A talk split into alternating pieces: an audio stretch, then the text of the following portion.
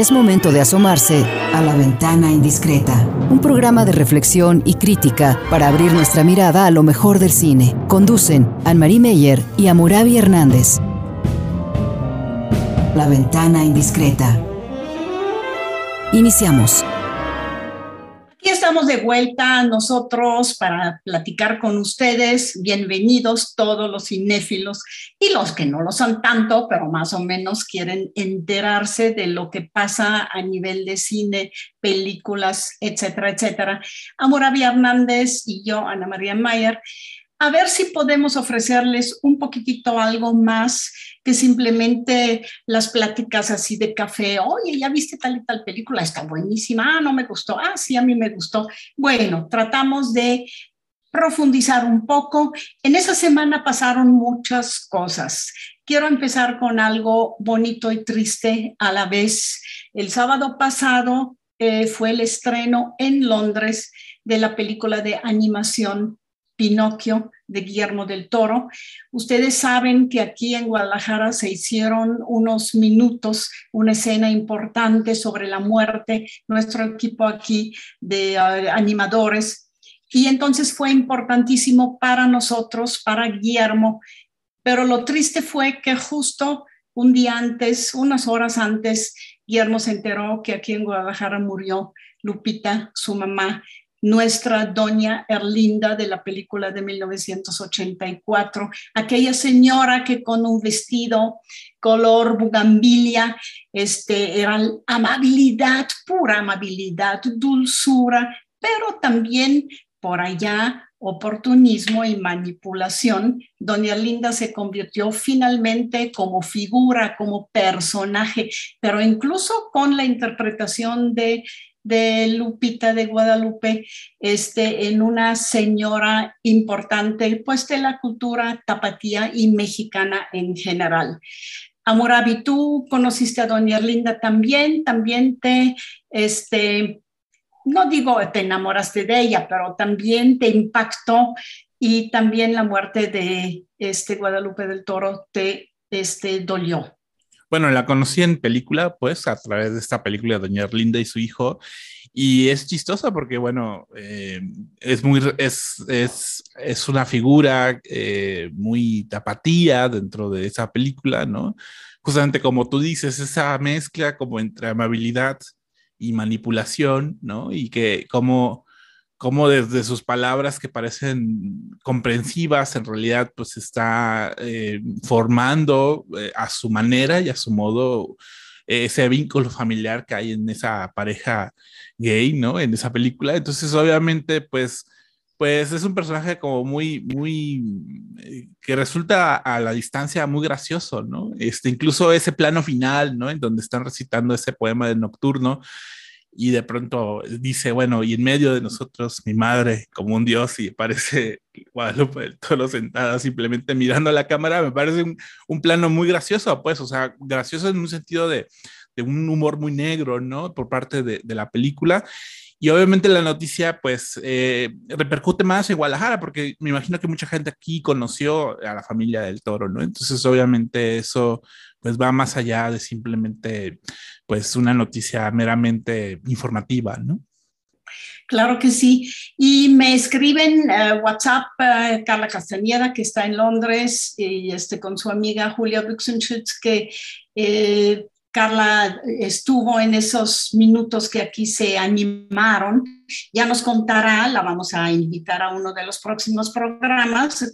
Eh, si estás de acuerdo, cómo les fue, pero dice que mucha gente murió, eh, mucha gente lloró, porque si la muerte este, que ves en pantalla toca muchísimo, ¿no? Eh, Pinocchio es un cuento fuerte, un cuento italiano que habla de la pérdida, que habla del padre, que habla de la relación, pero también Guillermo la convirtió en una especie de reflexión muy fuerte alrededor de la pérdida por muerte de un ser querido y que eso coincidiera con la muerte de su madre se me hace doblemente fuerte y seguramente la película nos tocará en todos los sentidos, ¿no? Por lo que significó, por lo que es la historia y por lo que también significa finalmente para un realizador mexicano que hace un largo de animación que sabemos que es una cosa de una producción de años.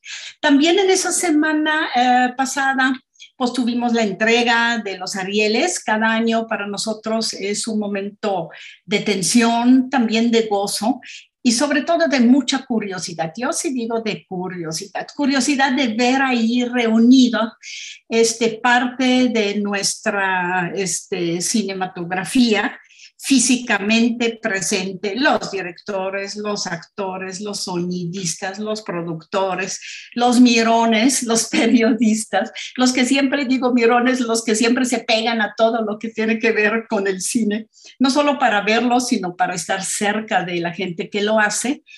Y eh, la entrega del Ariel en ese año fue de nuevo presencial y fue en un auditorio del um, de San Ildefonso, del Colegio Jesuita San Ildefonso, en el mero centro de la Ciudad de México. Tú ahí estuviste, pero creo que no te invitaron ni siquiera a la ceremonia, ¿verdad, amor? Yo fui, yo fui de los mirones, porque además andaba, andaba en Ciudad de México en esos días y justamente andaba quedando, hospedándome a dos cuadras del Colegio San Ildefonso. Entonces, sí estuve muy tentado como ir a asomarme pero bueno, lo estaba viendo más bien ahí en, en, en Facebook y en el Facebook Live.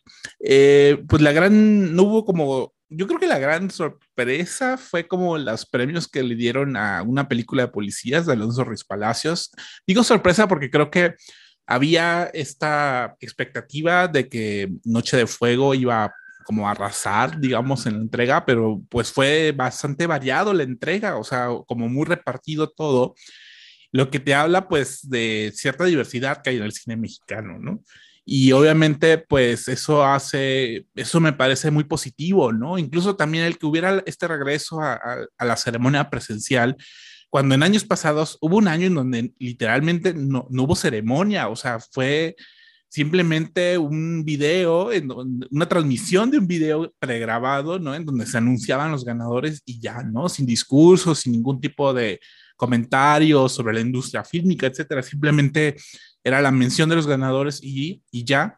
Y obviamente este regreso, digamos, a las ceremonias, no necesariamente, digamos, solemnes, pero sí, sí de poder ver en, físico, digamos, a los que son parte de la comunidad cinematográfica en México, creo que retoma y es eh, bueno, digamos, muy, eh, simbólicamente es importante eso, ¿no? Sí se vio que eh, el ánima y la animación y sobre todo las ganas de verse ahí estaba presente, ¿no? Es un lugar más pequeño, menos formal que Bellas Artes, donde vimos muchas ceremonias de estas, donde hay mucha distancia del escenario con el público. Aquí se notaba todo muy cerca, entonces si llamaban a alguien, pum, pum, pum, ya estaba casi, casi en el escenario. Y también em, la gente se sentía tan íntimamente ligada, diría yo, entre ellos, que empezaron como a improvisar un poco. De repente Alonso Riva Palacios pues dijo, a ver todo mi crew, tú, tú, tú, tú, dijo 20 nombres, vénganse, y todo el mundo se lanzó al escenario. Y eso fue lo interesante de verlos ahí. Y para mí también cada año, ¿sabes lo que es lo importante, Amurabi? Noto cómo, por dónde andan las preocupaciones del gremio del cine. Y en ese año sí, la gran preocupación que se dio desde el inicio con un tema musical de puras mujeres entre rap y música este, también mexicana, eh, siento que fue el papel de las mujeres en el cine mexicano, el papel de las mujeres en todos los sentidos, las mujeres de edad como Diana Bracho, que recibió eh, el Ariel de Oro a sus 77 años, ella lo dijo, y las jóvenes de raperas o medio rockeras, que incluso estrafalarias con sus este, inventos de vestidos que vimos ahí en el escenario, como ahí hay una solidaridad y hay una importancia entre ellos de ver como la perspectiva femenina en el cine mexicano. No sé si tú así lo sentiste también. Sí, recuerdo mucho el, discurso de Diana Bracho, que fue la, ganadora del Ariel de Oro, ¿no? Sobre cómo bueno, pues sí, sí, sí aceptaba haber tenido una especie de carrera privilegiada, ¿no? O sea, haber, haber trabajado con directores muy emblemáticos, pero, pero digamos, ella decía, bueno, me ha tocado ser testigo eh, de cómo las mujeres han ido asumiendo ya no nada más ser actrices, sino además ocupar puestos relacionados con la dirección, con el guion, con la producción, es decir, ya puestos de mayor eh, dimensión y como mayor responsabilidad. Y obviamente, pues eh, verlo desde una trayectoria histórica como Diana Bracho, pues sí es importante, ¿no? Eh, también, por ejemplo, la, presidenta actual, Leticia Huijara, que es una actriz, habló de lo mismo y habló también de cómo los recortes este, se les dificulta incluso trabajar como academia. Dice, estamos como en pausa. Y entonces tú viste también que fue una ceremonia a pesar de, a pesar de todo, a pesar de haber pasado por la eh, pandemia, haber, no haberse visto, no haber podido trabajar de lleno, no haber podido incluso ir al cine, y entonces eso se notó. Eh, nos despedimos de esa primera parte, de esa parte de, eh, de la entrega de Arieles, pero le vamos a seguir en nuestro segundo bloque o ¿qué te parece Amorabi con Vicente Fernández? Y cantando Un Mundo Raro. ¿Crees que se refiere al mundo del cine? ¿O se refiere a su mundo de Vicente Fernández, que también, como vimos o sabemos, también tuvo su y eh, adjetivo raro, ¿no? También. Y bueno, y tuvo su homenaje también en la Estrella de los Arieles, pues a partir de que falleció el año pasado, entonces por eso la escuchamos. Claro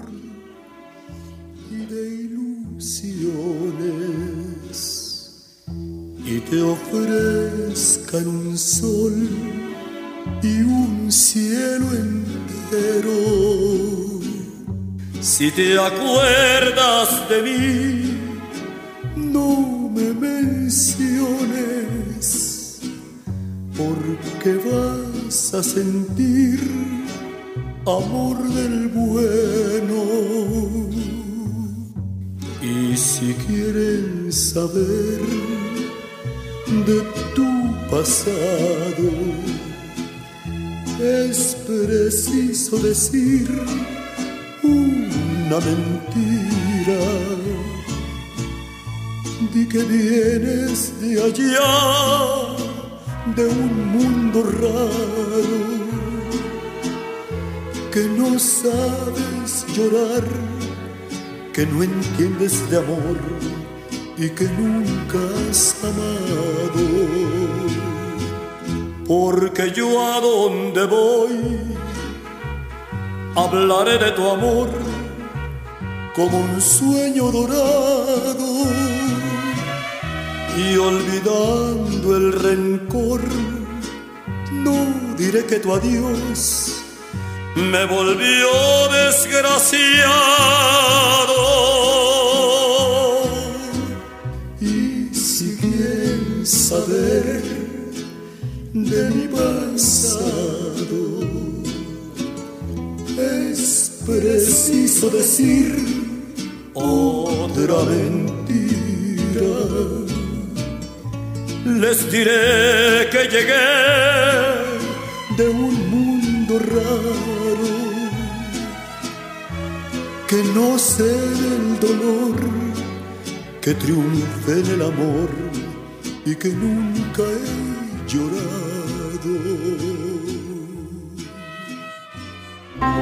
Seguimos hablando de cine en la ventana indiscreta. Es momento de asomarse a la ventana indiscreta.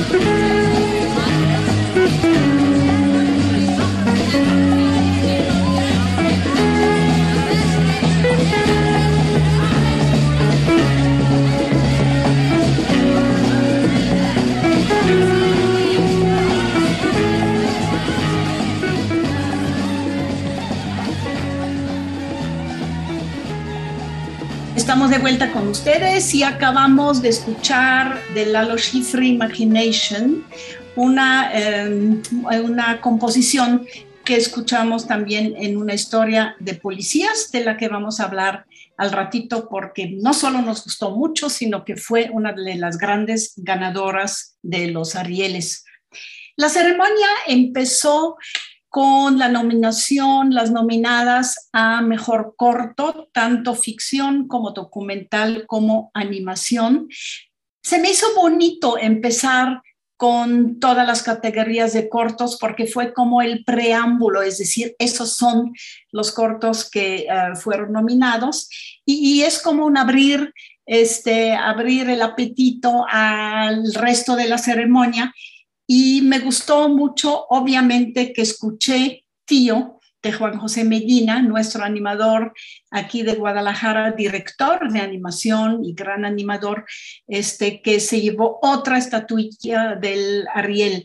Es una historia, eh, me parece, que tiene que probablemente parecerse un poquitito casi a Pinocchio, porque es también acerca de un viejo y un niño y es una historia oscura, bastante oscura, muy bien hecha del stop motion que aquí nuestros animadores suelen hacer, una maravilla de cortometraje como de ocho minutos que ojalá podamos anunciarles próximamente este, que la podamos ver y sobre todo también que podemos quizás hacer una entrevista con Juan José Medina.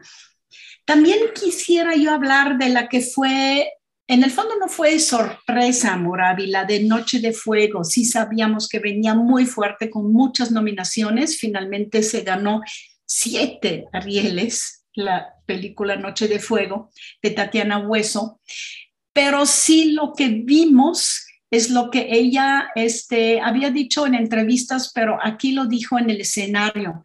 Fue una producción muy difícil.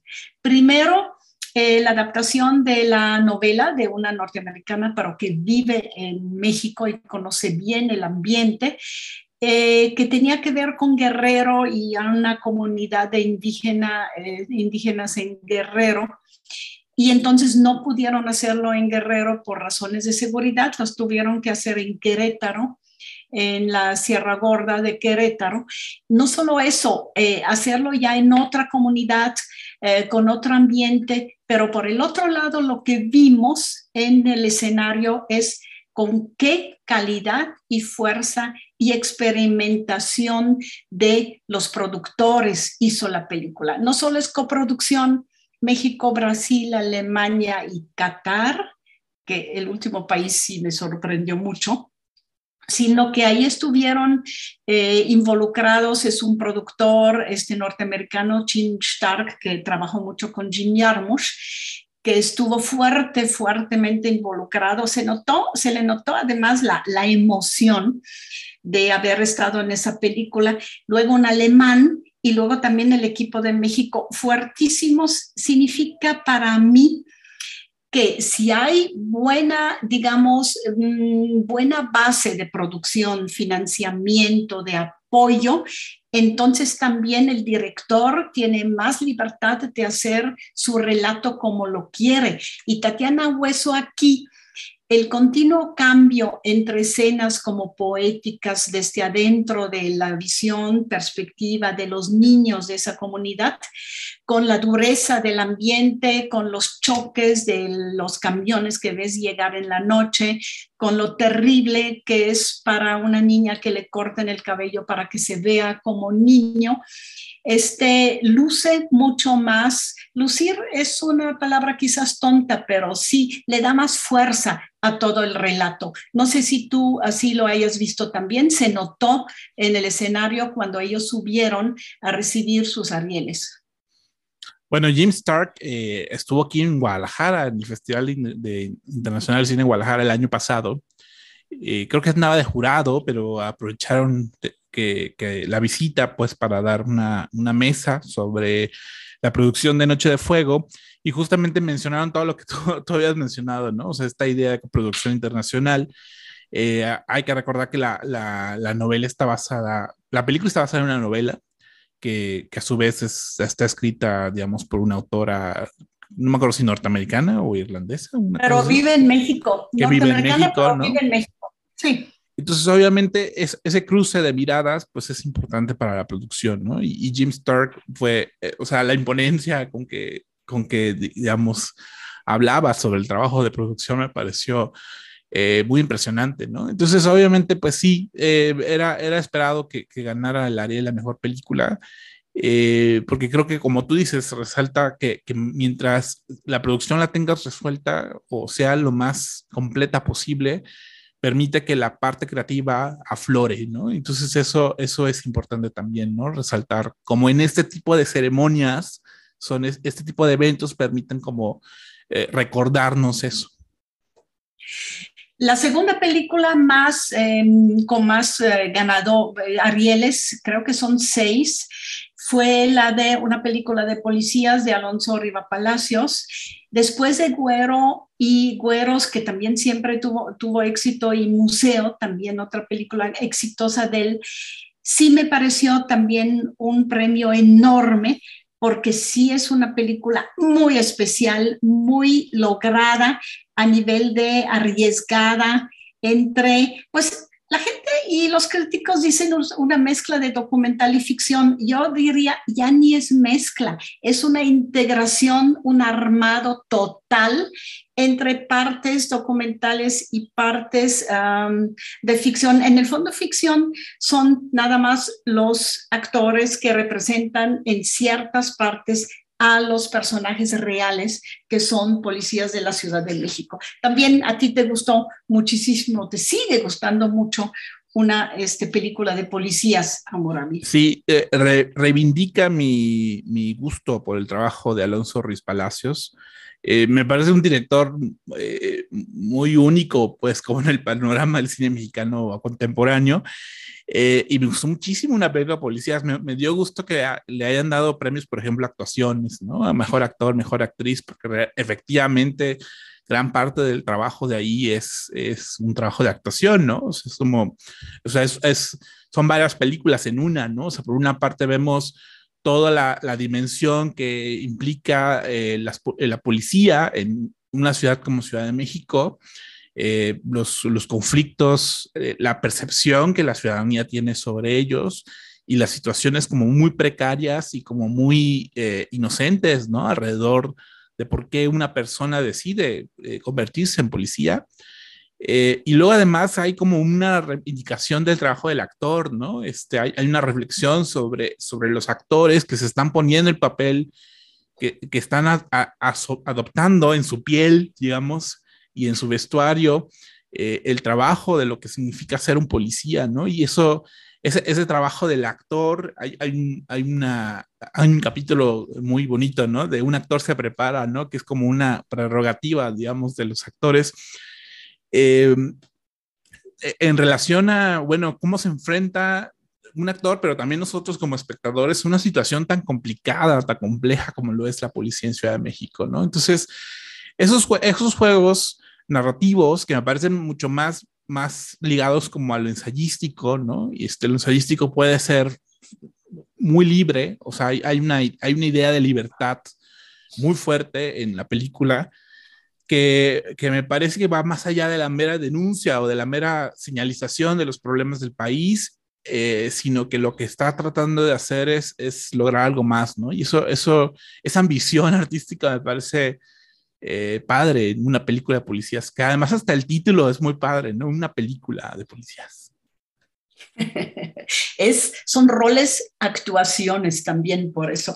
Me, me gusta mucho que él, tanto en Güeros como en Museo, como aquí, se fije de veras, el, digamos, su cámara sobre gente que vive y trabaja y se mueve como al límite, ¿no? En esa sociedad en la, que, en la que convivimos todos. Y él dice, bueno, los güeros, pero también los chavos que se meten a robar el museo este, en la Ciudad de México.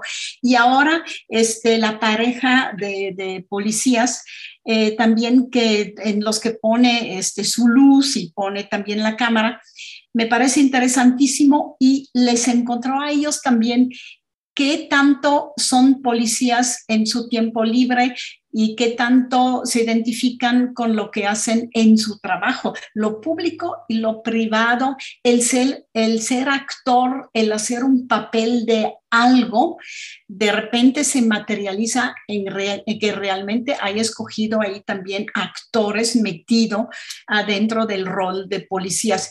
Eso para, para pasarlo al, um, al espectador como reflexión acerca de la seguridad en el país, acerca de los que viven de, de, repente al límite entre también la legalidad y la ilegalidad y qué es lo legal y no lo legal.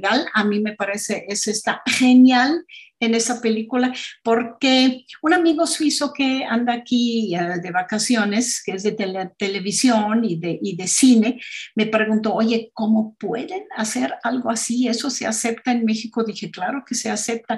¿Y qué crees que piensa el público? No es una denuncia donde el público sale como para querer hacer la revolución y le dije, no, justo es todo lo contrario, es meterte como público a ese nivel para despertar tu empatía. Eh, no siempre son, son, son simpáticos, son, hacen cosas también que tú dices, uy, uy, eso, ¿cómo, cómo pudiste? Pero te hace comprenderlos porque el contexto y ellos adentro es como una especie de maquinaria donde todos somos actores en la misma película. No sé si así lo viste tú también.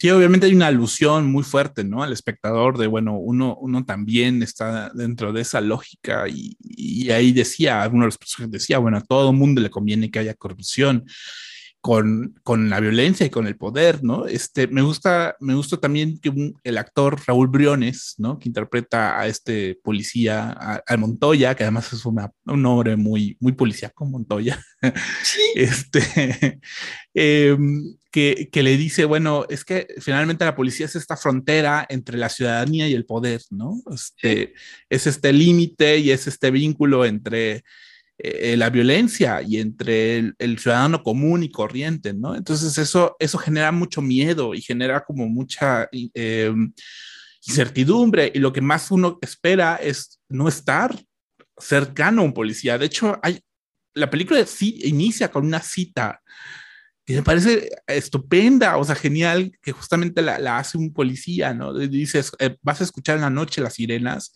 y lo que esperas es que no vayan por ti, ¿no? Y esa, ese miedo de no, de no querer conocer la realidad de los policías, de no estar, vivir esa realidad que ellos viven, pues está mucho en el espectador y como en, muchas personas comunes y corrientes, no nos gustaría vivir lo que ellos viven, ¿no? Y creo que la, la, película con este juego de espejos y de reflexión y de ponerse en el papel del otro, ¿no? Eh, eh, creo que de alguna manera nos invita como a entender mejor esa realidad, por lo menos como acercarnos a esa realidad. Creo que, creo que la película no ahonda o no es, no es extensiva, ¿no? O sea, de, realmente la realidad de la policía en, este país, pero, pero sí al menos es, un, es una invitación a, a, a verlo desde ese punto de vista, ¿no?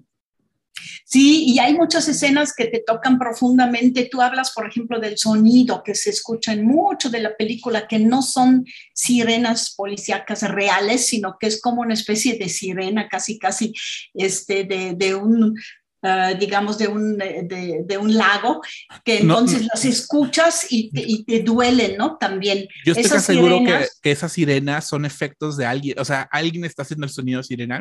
Sí, claro, es una voz. no es, una, sirena verdad. Es una voz humana, sí, es una voz humana. Y, y esos son sirenas también que te atraen, pero también te entra un miedo profundo de estarlas escuchando todo el tiempo, ¿no? También. Luego, eh, la policía, la mujer tiene que ayudarle a una mujer a dar, dar a luz y dice, pues nadie me preparó para eso también. Digamos, están en situaciones donde nadie pueda verlos esté preparado para eso, incluso si hubieran estado años en una academia de policía, sino que ahí vemos que son pocos días y que nada más les piden como que muestren su valor, etcétera, etcétera. Hay, hay escenas por ejemplo, en una alberca donde tienen que brincar de 10 metros sin saber nadar. Nada más eso fue su preparación, vencer el miedo, pero nadie vence el miedo. Entonces ahí vemos muy metido en todo eso, ese mecanismo.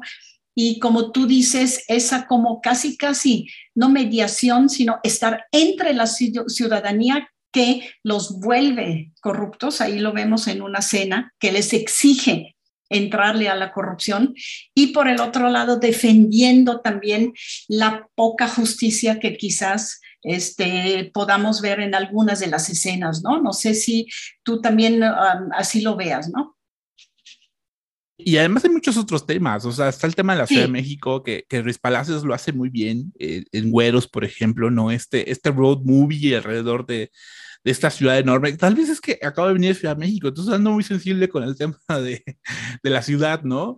Eh, y de la noche, y de las sirenas, y de las luces de, de, de las nocturnas, etcétera. Entonces, me, me, me, gusta mucho los policías como una especie de no de guardianes, pero sí de, de, conocedores de la ciudad, ¿no? De la Ciudad de México.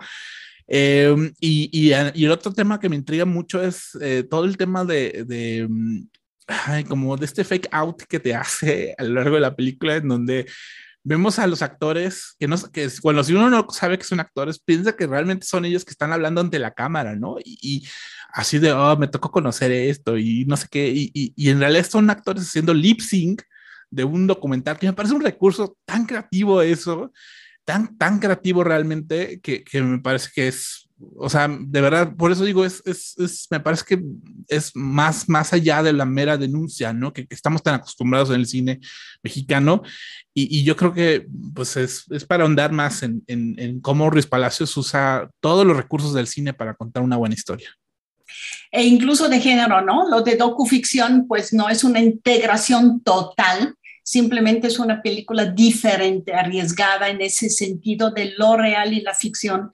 No sabemos realmente cuál es cuál, ¿no? También, o qué escena pertenece a cuál de los dos definiciones, ¿no? Nos despedimos, si te parece, eh, de una, este, una, una, película de policías que nos gustó mucho y que se fue con los seis Arieles muy, muy merecidos con eh, otra este, composición de uh, Lalo Schifrin, The Wave, La Ola, y con eso nos despedimos tanto de la película como del segundo bloque.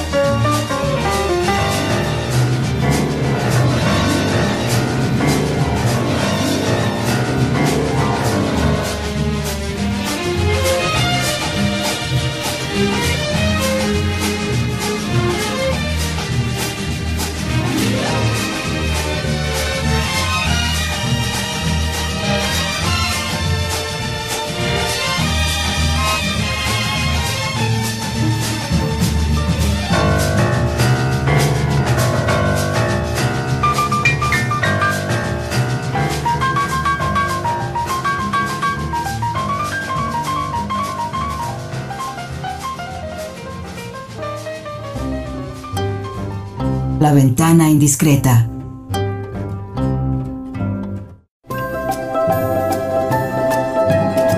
La ventana indiscreta.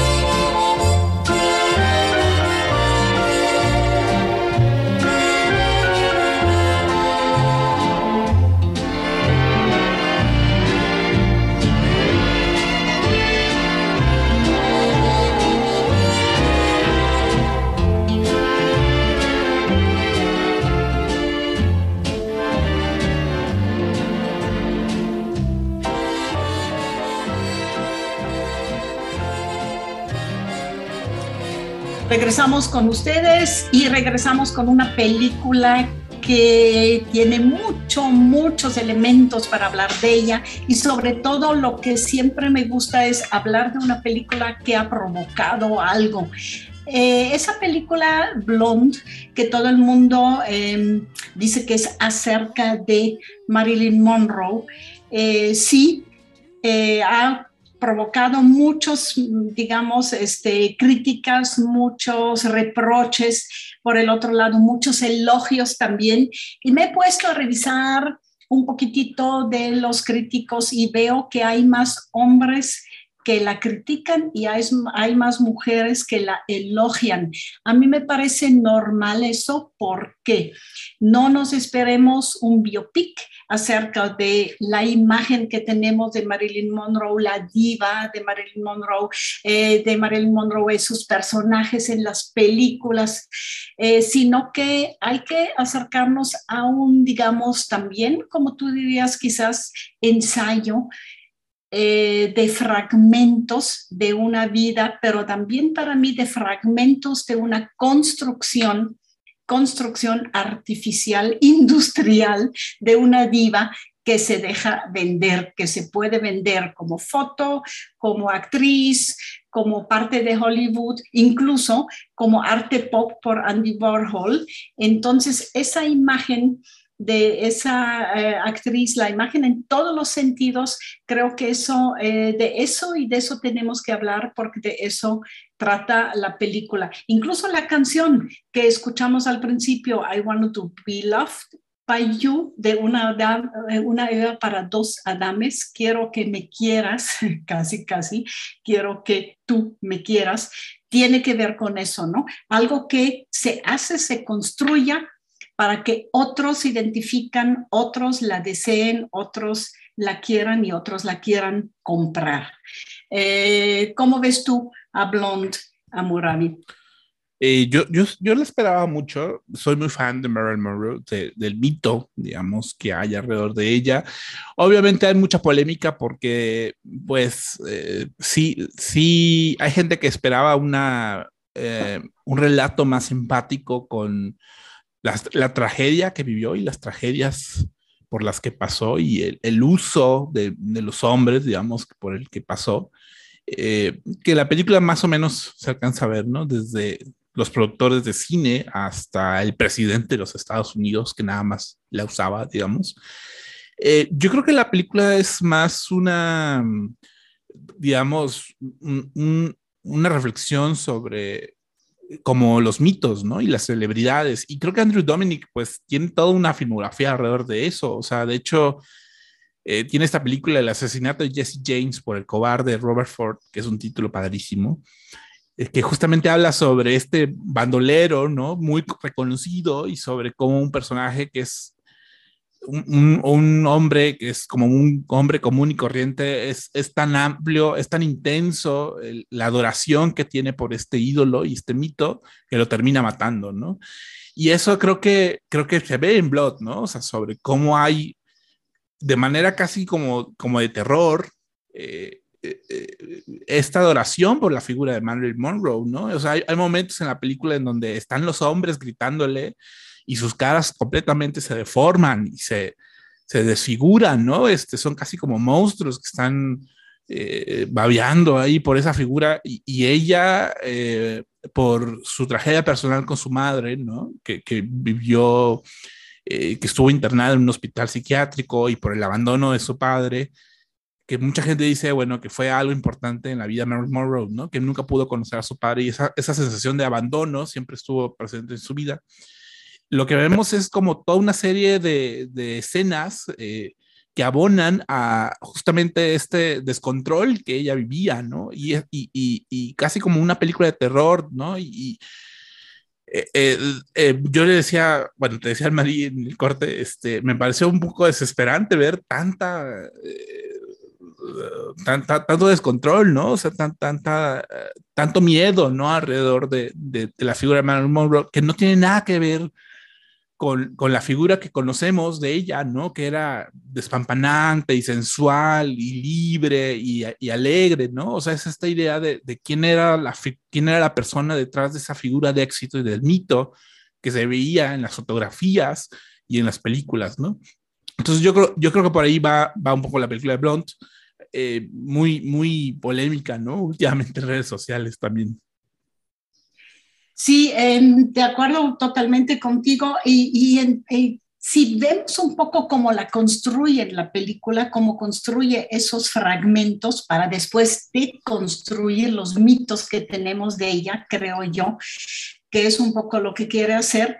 Al principio vemos la luz y como que su figura de ella nace de la luz, de los reflectores habiendo, no habiendo luz y no habiendo reflectoras, sería Norma Jane, que es el nombre que eh, le dieron a la niña, eh, y se convierte en Marilyn Monroe a través de la luz, los, los reflectores eh, sobre ella. Pensé mucho que en algo que nos contaba, contaba un buen amigo, este Richard Lapan, que trabajó en los estudios de Metro Goldwyn Mayer, un judío que, que de niño vino, eh, fue a Estados Unidos y trabajó mucho con MGM, eh, que se construían realmente las divas. Por ejemplo, él dice, estábamos en el estudio y entonces traían a una jovencita, una actriz o que quería ser actriz, eso lo vemos en la película después de su niñez. Ella ya de jovencita, quiero ser modelo, quiere ser actriz y los maquillistas, los de vestuario, los productores la veían, pero no la veían como mujer o como personalidad, la veían nada más físicamente en qué podían convertirla.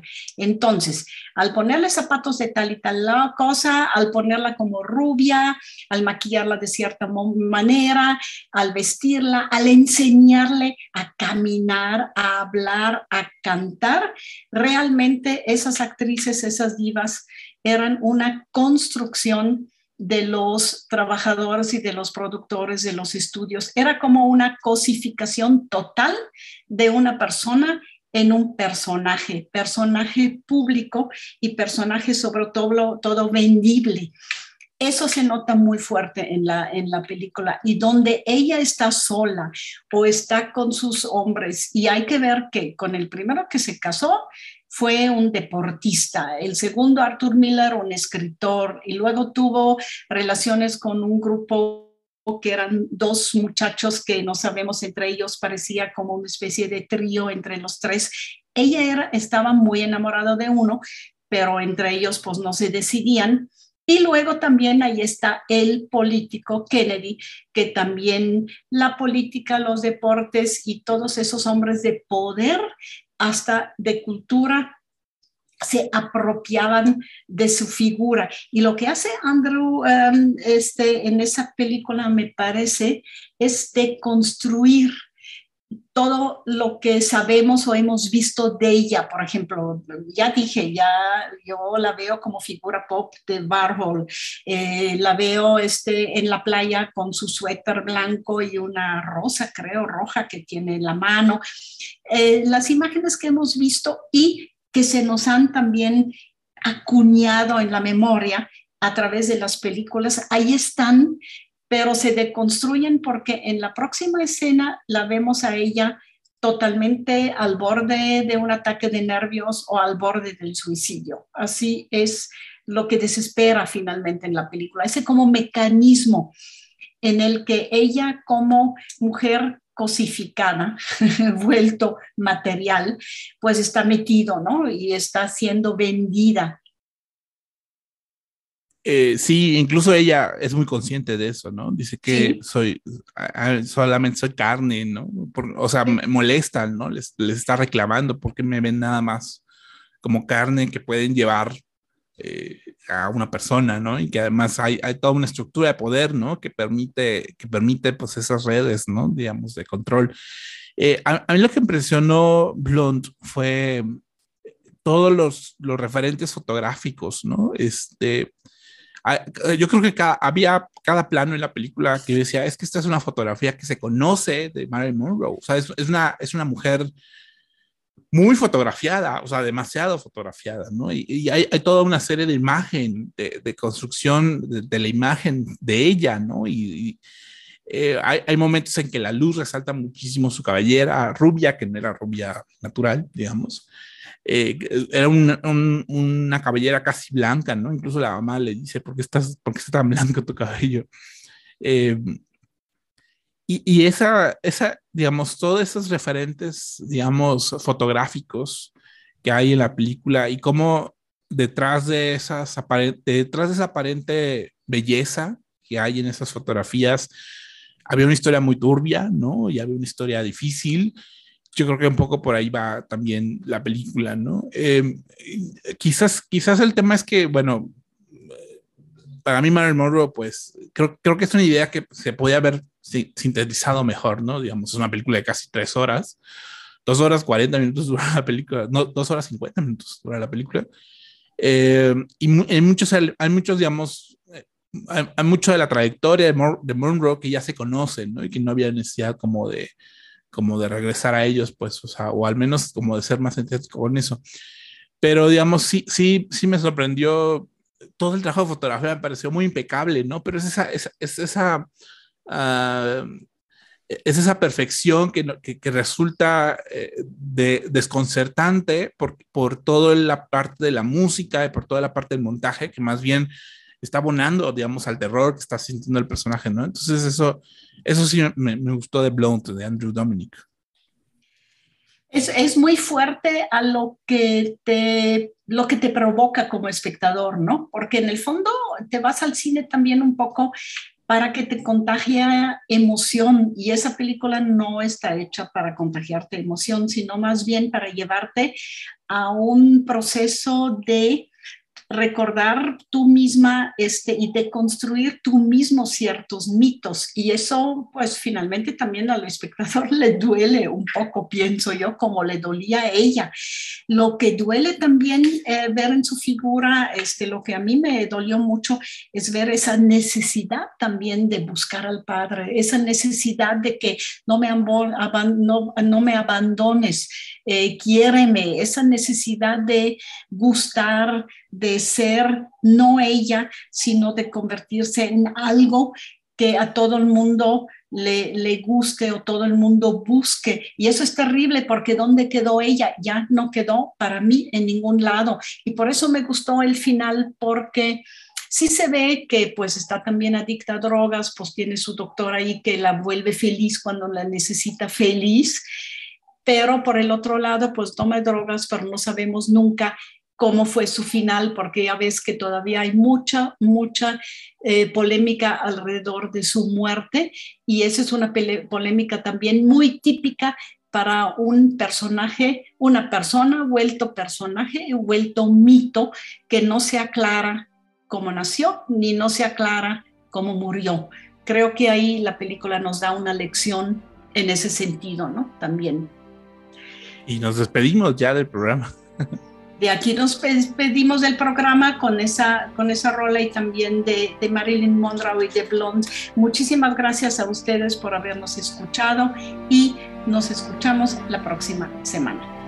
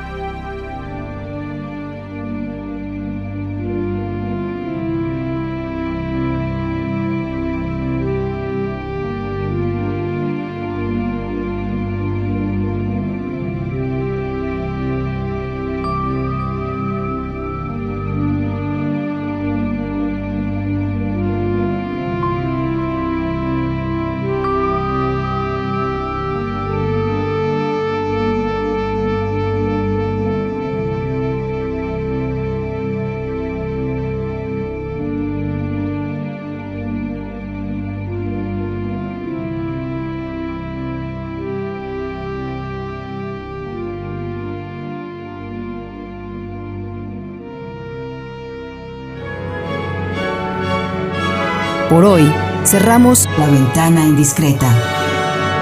Nos escuchamos la próxima semana.